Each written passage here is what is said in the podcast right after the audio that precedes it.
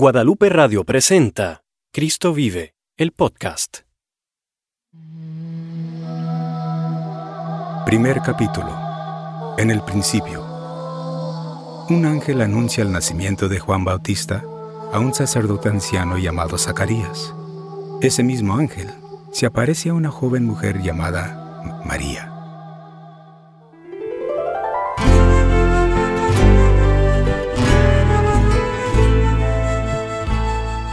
En el principio era el verbo, y el verbo estaba con Dios, y el verbo era Dios. Este estaba en el principio, con Dios. Todas las cosas por Él fueron hechas. En Él estaba la vida, y la vida era la luz de los hombres y las mujeres. Y Dios plantó un huerto en Edén puso allí al hombre y la mujer y les dijo que de todo árbol del huerto podrían comer, menos del árbol de la ciencia del bien y del mal. Pero por la envidia del diablo y la desobediencia del hombre y la mujer, entró la muerte al mundo. Hubo en los días de Herodes, rey de Judea, un sacerdote llamado Zacarías su mujer Elizabeth era de las hijas de Aarón y también era descendiente de una familia de sacerdotes. No tenían hijos y ambos eran ya de edad avanzada. Un día, al llegar la hora del incienso, entrando en el santuario del Señor, mientras la multitud del pueblo estaba fuera orando, se le apareció a Zacarías un ángel y se turbó Zacarías al verle y le sobrecogió el temor. Pero el ángel le dijo, No temas, Zacarías, tu oración ha sido escuchada. Tu esposa Elizabeth te dará a luz un hijo y lo llamarás Juan. Será para ti un gozo y una alegría muy grande. Muchos más se alegrarán con su nacimiento, porque este hijo tuyo será un gran servidor de Dios y estará lleno del Espíritu Santo aún desde el vientre de su madre. Por medio de él muchos hijos de Israel volverán al Señor, su Dios. Él mismo abrirá el camino al Señor con el espíritu y el poder del profeta Elías. Reconciliará a los padres e hijos y llevará a los rebeldes a la sabiduría de los justos para preparar al Señor un pueblo bien dispuesto. ¿Y quién me lo puede asegurar? Porque yo soy muy viejo y mi mujer es de edad avanzada. Yo soy Gabriel, el que tiene la entrada al consejo de Dios, y he sido enviado a hablarte y darte estas buenas nuevas. Y ahora quedarás mudo y no podrás hablar hasta el día en que esto se haga, por cuanto no creíste en mis palabras, las cuales se cumplirán a su tiempo. Y Zacarías se quedó mudo. Cumplidos los días de su ministerio, se fue a su casa y su mujer Elizabeth concibió, excluyéndose por cinco meses. Al sexto mes, el ángel Gabriel fue enviado por Dios a una ciudad de Galilea llamada Nazaret, a una joven virgen que estaba comprometida en matrimonio con un hombre llamado José, de la familia de David.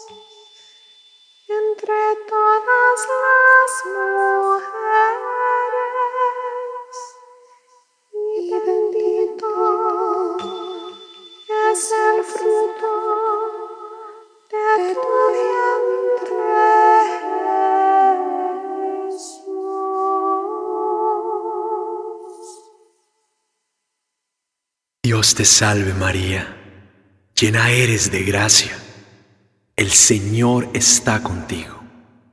Bendita tú eres entre todas las mujeres. María, no temas, porque has hallado gracia delante de Dios. Y ahora concebirás en tu vientre y darás a luz a un hijo al que pondrás el nombre de Jesús. Este será grande y justamente será llamado Hijo del Altísimo. Y el Señor Dios le dará el trono de David, su antepasado, y reinará sobre la casa de Jacob para siempre. Y su reino no tendrá fin. ¿Cómo puede ser eso? Pues yo soy virgen. El Espíritu Santo descenderá sobre ti, y el poder del Altísimo te cubrirá con su sombra, por lo cual también el santo ser que nacerá será llamado Hijo de Dios. También tu parienta Elizabeth ha concebido un hijo en su vejez. La que llamaban estéril se encuentra ya en el sexto mes de embarazo, porque nada es imposible para Dios. He aquí la sierva del Señor, hágase conmigo conforme a tu palabra. En aquellos días, levantándose María, fue deprisa a una ciudad ubicada en los cerros de Judá y entró en casa de Zacarías y saludó a su prima Elizabeth. Shalom. María, María, bendita tú eres entre las mujeres y bendito el fruto de tu vientre. ¿Cómo he merecido yo que venga a mí la madre de mi Señor? Porque tan pronto como llegó la voz de tu salutación a mis oídos, la criatura saltó de alegría en mi vientre. Dichosa tú por haber creído que se cumplirían las promesas del Señor.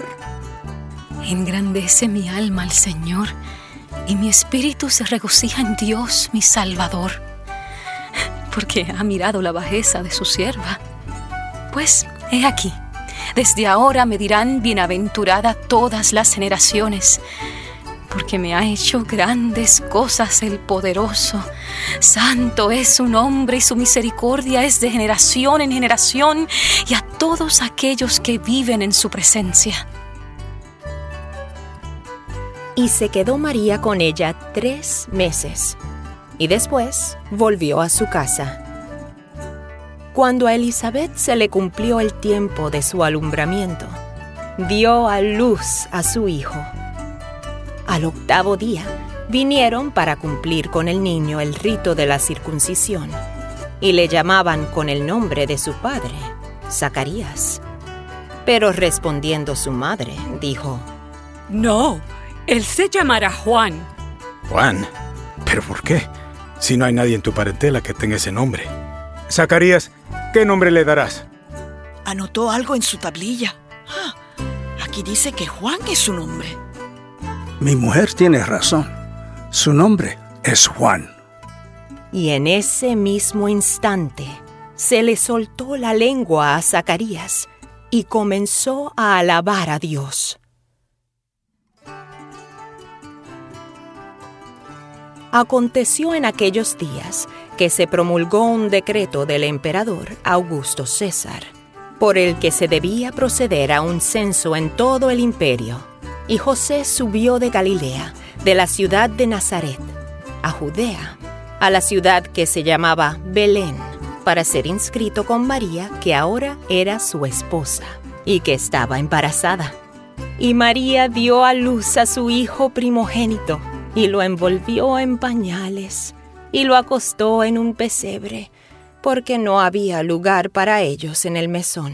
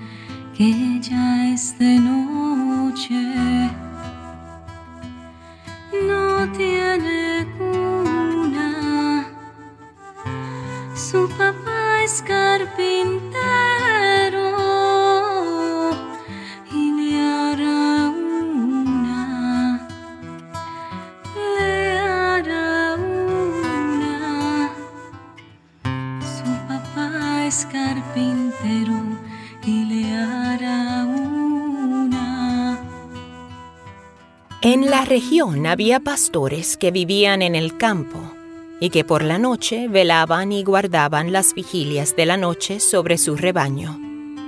Y he aquí, se les presentó un ángel del Señor. La gloria del Señor los rodeó de resplandor.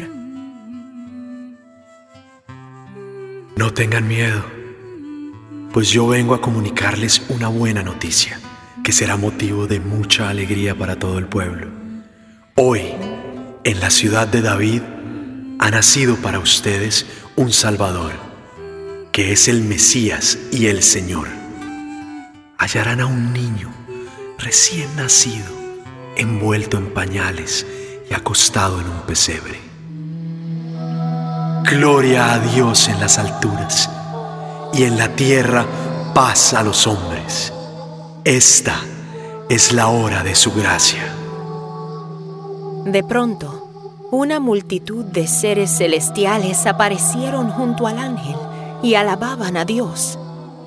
Después que los ángeles se volvieron al cielo, los pastores fueron apresuradamente y hallaron a María y a José con el recién nacido acostado en el pesebre. Y al verlo, dieron a conocer lo que se les había dicho acerca del niño. Y todos los que oyeron se maravillaron de lo que los pastores les decían. Pero María, por su parte, guardaba todos estos acontecimientos y los volvía a meditar en su corazón. Los padres de Jesús iban todos los años a Jerusalén para la fiesta de la Pascua. Cuando Jesús cumplió los doce años, subió también con ellos a la fiesta. Al terminar los días de celebración, regresaron, pero el niño Jesús se quedó en Jerusalén sin que sus padres lo supieran. Seguros de que estaba con la caravana de vuelta, caminaron todo un día y le buscaban entre los parientes y los conocidos. ¡Jesús! ¡Jesús, hijo mío! ¿Dónde estás? ¡Jesús! Pero como no le hallaron, volvieron a Jerusalén buscándole. Y aconteció que tres días después le hallaron en el templo, sentado en medio de los doctores de la ley, oyéndoles y haciéndoles preguntas. Y todos los que le oían se maravillaban de su inteligencia y de sus respuestas. Sus padres se emocionaron mucho al verlo. ¡Hijo mío! ¿Por qué nos has hecho esto?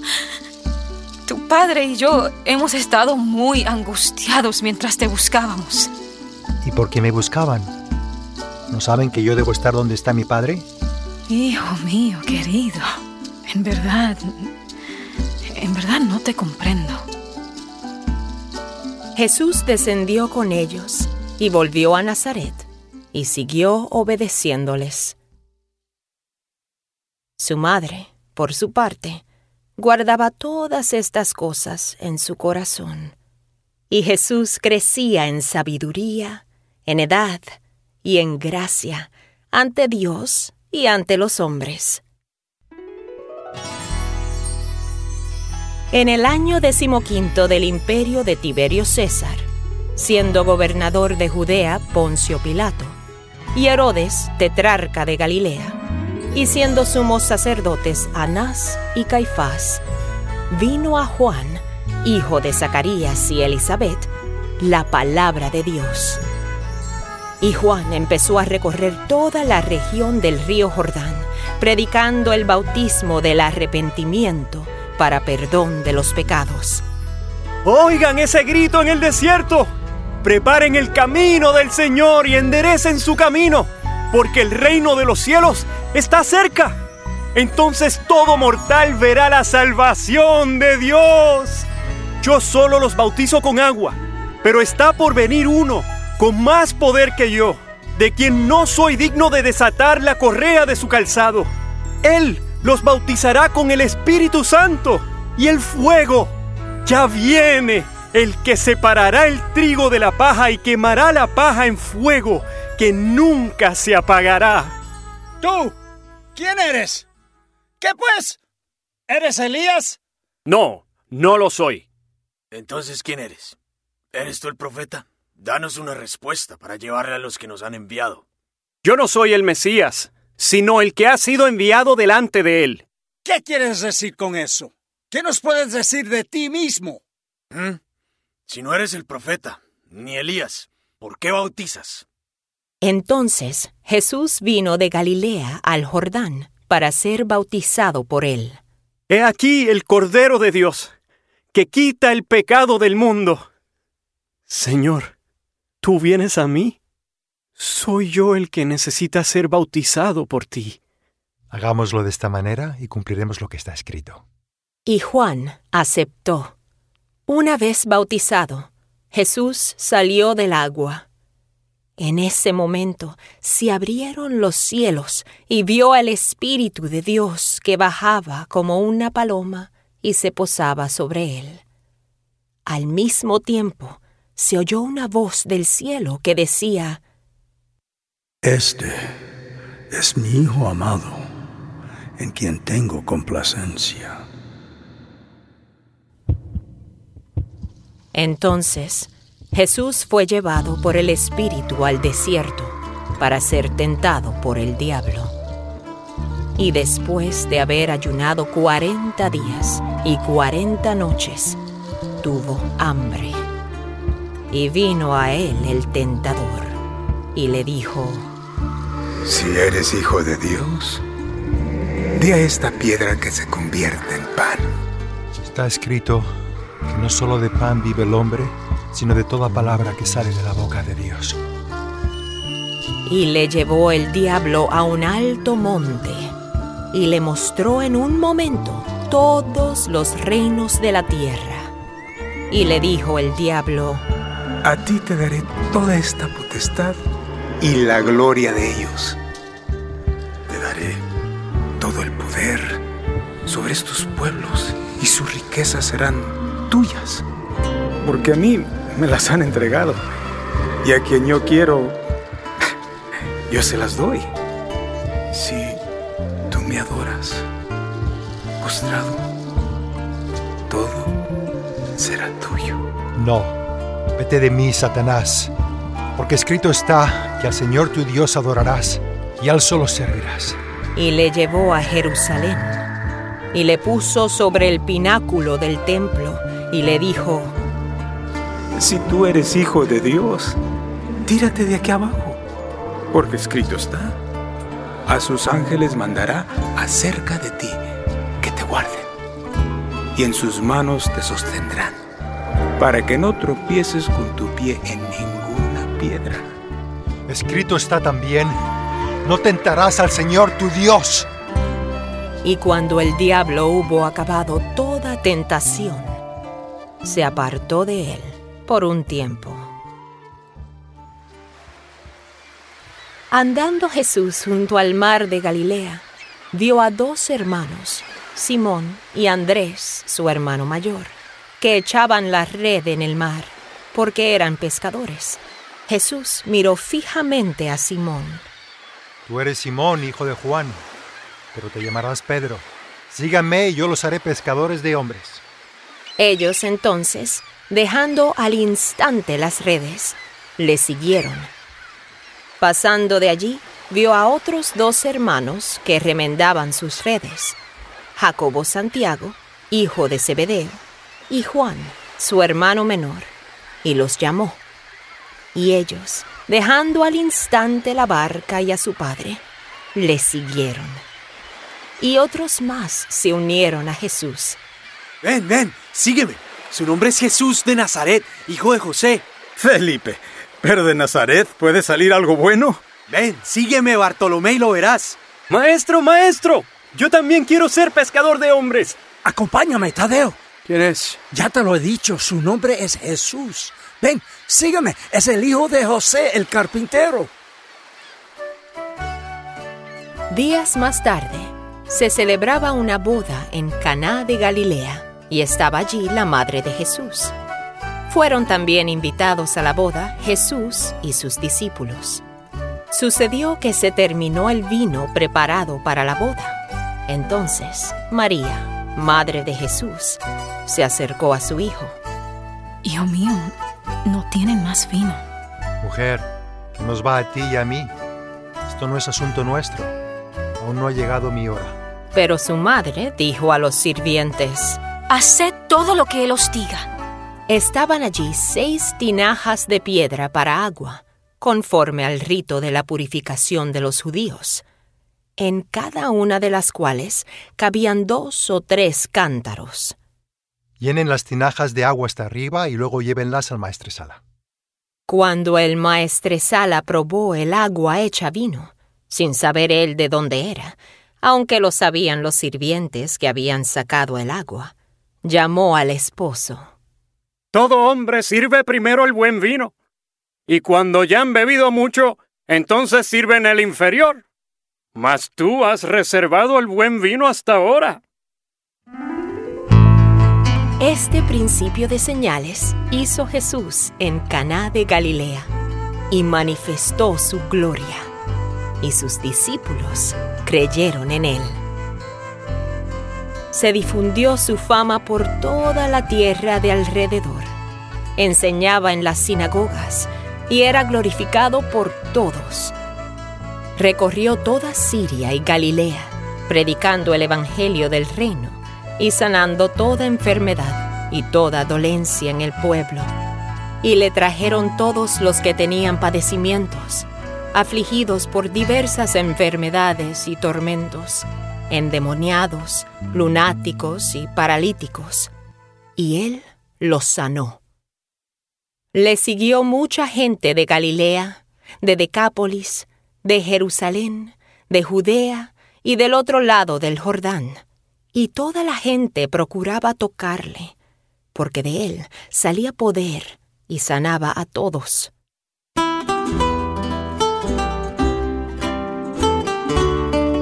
A doce de sus discípulos llamó apóstoles. Simón, a quien llamó Pedro. Andrés, su hermano. Santiago el mayor, a quien llamó Hijo del Trueno. Y su hermano Juan, que era el más joven, Felipe y Bartolomé, Mateo, llamado Leví, Tomás, llamado Dídimo, Jacobo Santiago, hijo de Alfeo, y su hermano Judas Tadeo, Simón el cananeo, llamado Celote, y Judas Iscariote. Fin del primer capítulo. Cristo vive el podcast es una producción original de Guadalupe Radio. Con la participación de Asesor Teológico, Padre Paul Silva. Con la actuación especial de Jesús Nebot, Anne-Marie Guerra, Sal López, Efraín Figueroa, Gloria Laino, Marixel Carrero, Andrés Londono, Juan Carlos Arvelo y Denise Blasor. Soprano, Juliet Blasor. Fotografía, Sonia Ruiz y Juan Carlos Arvelo. Diseño gráfico, Marta Naranjo. Edición general, Juan Andrés Matos. Director técnico, Juan Carlos Arvelo. Música original del maestro Marcos Loya. Libreto, producción y dirección, Denise Blasor. Producción y dirección ejecutiva, René Heredia. cristovive.la. Todos los derechos reservados.